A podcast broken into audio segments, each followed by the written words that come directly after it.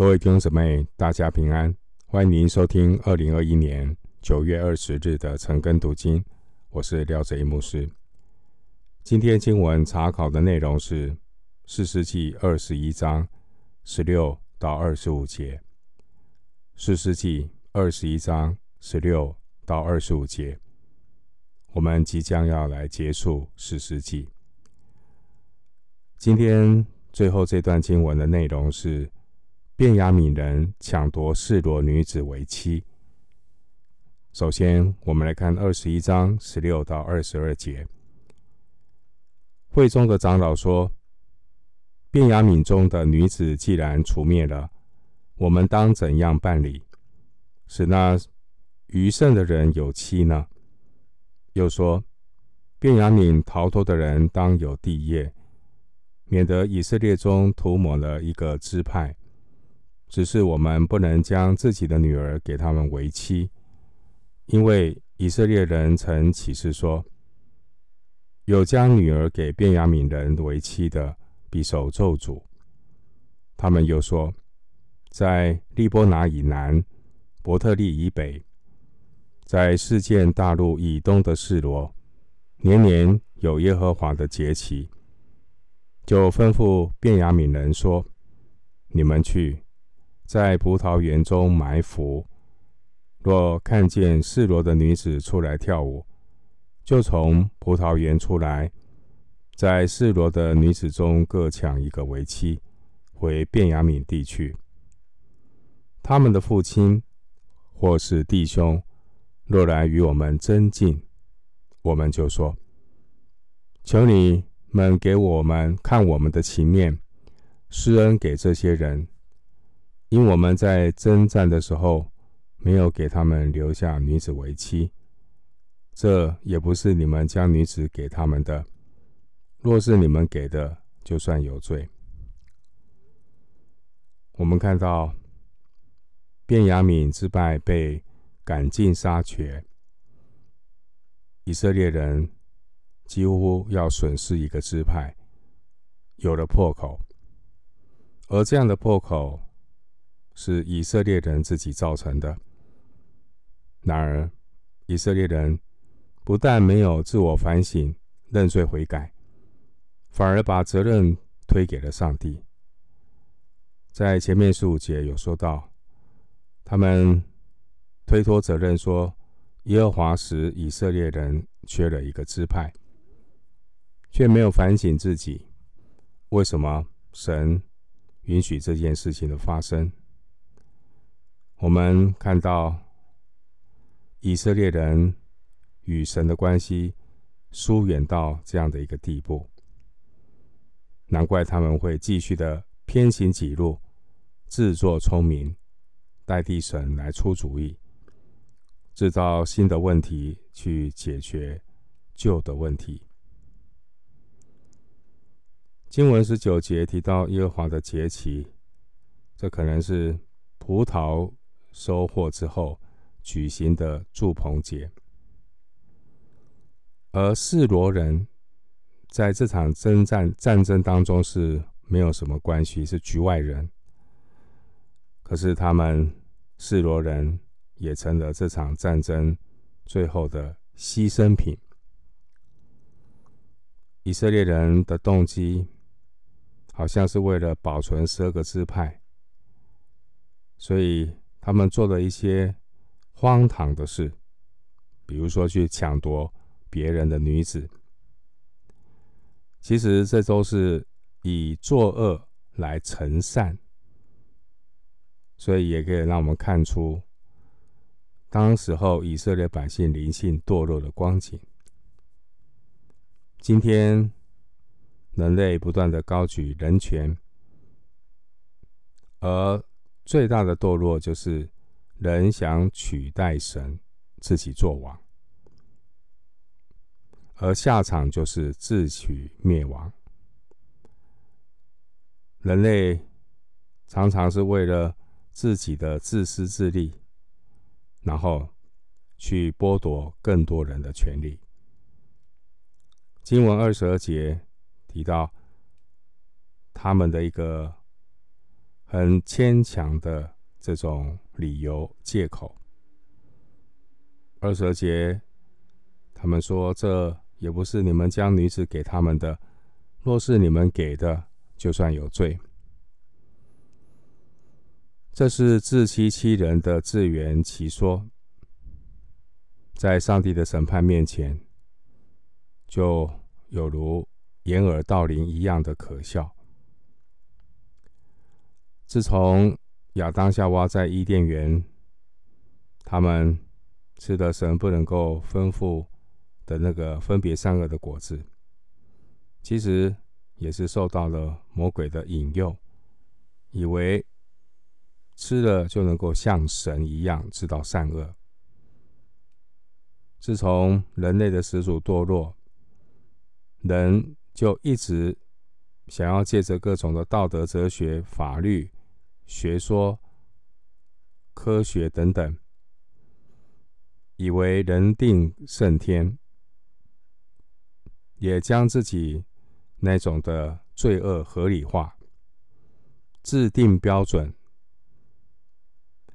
没有王，自己就是王，自己来判断善恶的标准，然后来回避良心的谴责。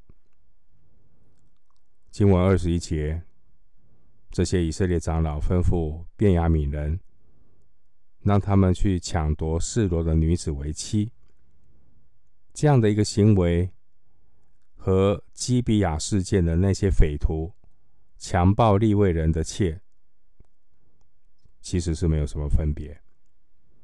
只不过基比亚的那些匪徒，他们丑陋的行为是赤裸裸的。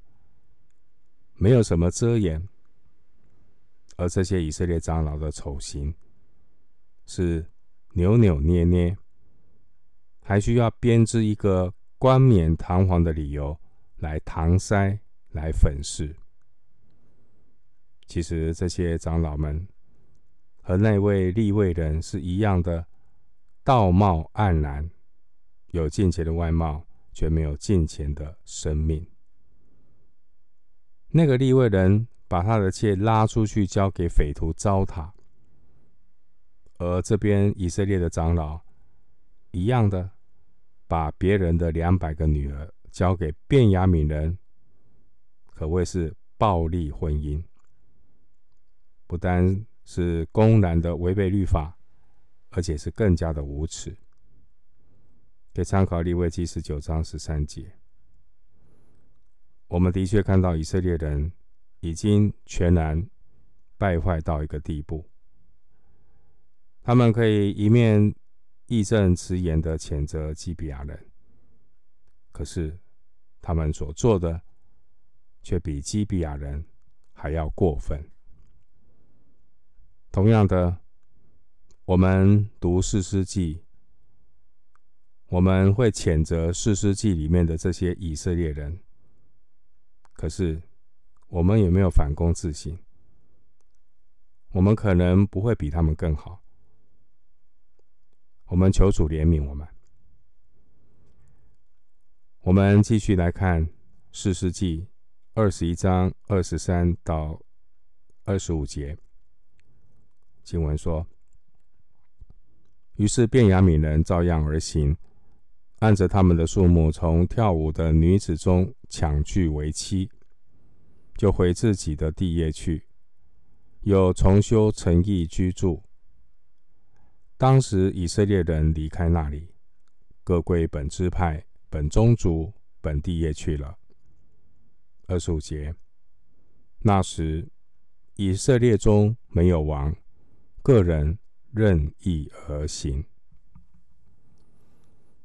经文二十三节，我们看到便雅悯支派，他们是以一个错误去纠正另外一个错误，他们强行的去抢夺示罗的女子为妻。后来我们看到以色列人立的第一个王是扫罗王，扫罗王来自哪里？来自。他们认为十恶不赦的十恶不赦的那个基比亚，他来自基比亚。我们可以参考《撒母耳记上》的十章二十六节。今天的经文四世纪的最后一节二十五节，这是圣灵借着四世纪第四次第四次啊指出来四世纪的一个关键灵性堕落的关键，就是以色列中没有王。另外，其他的三次是在十七章第六节、十八章第一节、十九章第一节。还有刚刚读的二十一章二十五节，这其实就是整个士师时期那一种荒诞不经、一片混乱的总结。既然以色列人不以神为王，想要自立为王，神就在最最后一章当中好像隐藏了，神也不说话。任凭以色列百姓活在个人任意而行的黑暗里，神借着士师记让我们看见亚当的后裔已经全然的败坏。人如果不是以神为王，不管自己做了什么好事，不管有多么的热心，不管是要怎样的想借着道德秩序，都是以错误。纠正错误，结局都是败坏。生活就像是是时代的以色列人一样，会变得极度的邪恶和荒诞。圣灵借着四世纪最后两个故事，就好像两面的镜子，让历世历代的信徒都能够透过四世纪，真实的看到自己不顺服的肉体本相。我们要注意，即使一个人信了耶稣，然而他的老我救人的本相也是倾向体贴肉体，并且人的罪性都是想要利用神来为自己服务。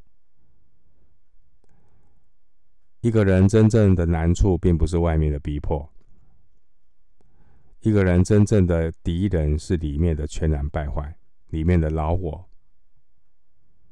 以至于使徒保罗他在罗马书七章二十四到二十五节，他这样的发出呼吁，他说：“我真是苦啊！谁能救我脱离这取死的身体呢？感谢神，靠着我们的主耶稣基督就能得胜了。”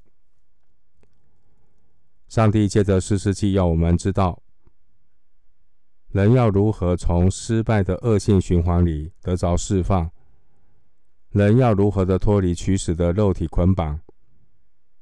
那唯一的出路就是以神为王，顺着圣灵而行。加拉太书五章十六节。神并不是不要我们追求幸福、平安和喜乐。追求幸福、平安、喜乐，这是人之常情。但属神的百姓，我们追求这些所谓的福气，并不是依靠自己个人任意而行。神儿女的态度是放下自己，分别为圣。当我们肯在神面前放下自己，以神为王的时候，我们就不必一直在那边求神祝福、求神医治、求神保护、求神带领，因为。我们只要先求他的国和他的义，这些东西都要加给我们了。马太福音六章三十三节。当个人任意而行的士师时代，我们看见以色列人的灵性充满混乱和败坏，如同当年的所多玛一样。然而，神仍然存留。以色列百姓，其实这是神的怜悯恩典。正如尼希米记九章二十六节所说的：“他们不顺从，竟背叛你，将你的律法丢在背后。然而，我们看到神仍然大发怜悯，不全然的灭绝他们，也不丢弃他们，因为你是有恩典、有怜悯的神。尼希米记九章二十六节、三十一节，我们不是消灭，是出于上帝的慈爱、怜悯和恩典。我们得救是本乎恩，也因着信。这并不是出于自己，乃是神所赐的。以弗所书二章八节。亚当的后裔虽然已经完全然的失败，然而上帝救赎的计划绝对不会落空，他也不会让我们失去盼望。最后，牧师要以诗篇九十六篇第十节作为我们。四世纪的一个结束。诗篇的九十六篇第十节经文说：“人在列邦中要说，耶和华作王，世界就坚定，不得动摇。他要按公正审判众民。”好，那我们士师记的查考今天就告一个段落。也感谢主带领我们这段时间查考士师记，愿主的恩惠平安与你同在。